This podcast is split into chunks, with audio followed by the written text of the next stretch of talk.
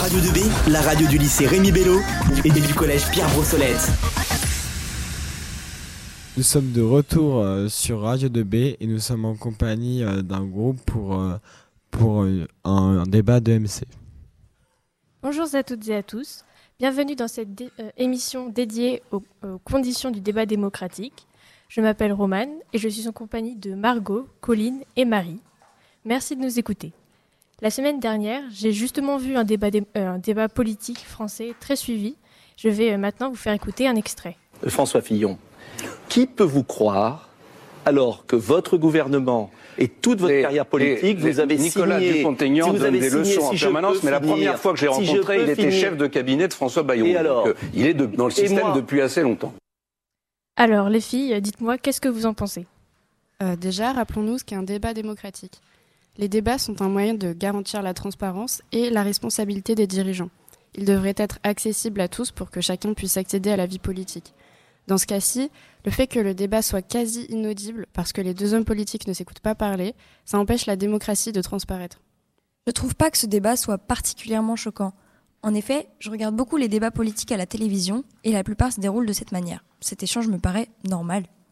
Euh, selon moi, les médias et les réseaux sociaux jouent un rôle important dans notre société euh, car ils permettent d'e- d'accéder facilement à des informations et partagent des idées afin d'interagir avec les autres.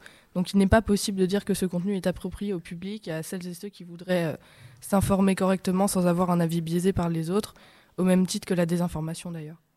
Très bien. Maintenant, est-ce que quelqu'un souhaite répondre à cela? Eh bien, j'ai conscience que les informations qui nous sont transmises ne sont pas toujours vraies. Cependant, je ne pense pas que cela soit altéré par la manière de débattre. Euh, Colline, tu me sembles un peu naïve. Comment peux-tu croire que ce type de débat est fiable? Je suis d'accord avec Margot. Il est clair que ce débat, par exemple, masque le manque d'informations et de vraisemblance par un haussement de la voix et des reproches ciblés. Les deux hommes sont en tort. Ils devraient s'écouter entre eux pour éviter les incompréhensions. Je ne comprends pas pourquoi vous me parlez de cette manière. Je ne fais que donner mon avis et je ne vois pas pourquoi il serait bien moins le- que le vôtre. Je m'exprime et vous réprimez ce que j'ai à dire. Est-ce votre exemple d'un débat démocratique? Pas besoin de vous emporter, les filles. Je préfère que ce débat se fasse dans le calme, s'il vous plaît. Euh, vous venez justement de dire que se couper la parole et se lancer des attaques personnelles étaient des choses n'a- n'ayant rien à faire dans un débat euh, démocratique. En effet. hein. N'est-ce pas, Colline? Pardon? Je vous parle comme vous me parlez. Je me défends, c'est tout. Garde tes petits commentaires pour toi. Voilà pourquoi personne ne devrait voir des débats comme celui-ci. Se positionner comme une victime gâche le contenu. Quelqu'un a une dernière remarque euh, uniquement à propos de l'extrait ou, on- ou bien on peut clore ce débat? Oui, je voudrais rajouter que ce qui se trouve sur les réseaux sociaux a une part de fiabilité moindre que dans les réseaux télévisés, par exemple, que dans les journaux télévisés. Sur les réseaux sociaux, il est plus facile de voir du contenu erroné, ce que l'on appelle des fake news, car n'importe qui peut créer le contenu, tandis qu'à la télévision, tout est supervisé. Quelles sont tes sources? Ce que tu dis n'a aucun sens. Les deux sortes de médias peuvent autant fournir de fausses informations. Ce que tu dis là, Colline, est un bon exemple de fake news. Les médias traditionnels ont toujours eu un certain contrôle sur les informations qu'ils diffusent.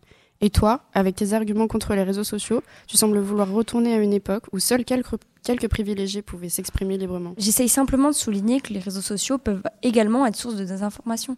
Arrêtez donc de voir le mal partout. Je pense que n'avoir que quelques médias supervisés serait encore pire pour la désinformation. Il y a trop d'informations qui ne peut pas laisser de côté. Quelques médias, certifiés ou non, ne seront jamais fiables à 100%. Il faut laisser la libre expression au sein des réseaux sociaux parce qu'il n'y a pas de raison que travailler pour un média dit officiel te rende plus méritant de prendre la parole qu'un utilisateur Instagram par exemple. De plus, euh, rien n'empêchera jamais un ou une journaliste de passer des informations sous le tapis sous prétexte qu'il ou elle n'est pas d'accord ou s'il ou elle ne les juge pas intéressantes. Euh, autant laisser la parole à qui le veut et démêler personnellement le vrai du faux. Ok, bon, bah, nous allons clore ce débat qui n'est pas vraiment un débat démocratique, tout comme l'extrait que je vous ai fait écouter. Pour résumer, le débat démocratique se caractérise par la pluralité des médias, l'équité du temps de parole, le respect de l'autre et l'éthique de vérité. La parole étant un pouvoir, il est nécessaire de l'utiliser à bon escient. Et il est clair que les débats démocratiques sont cruciaux.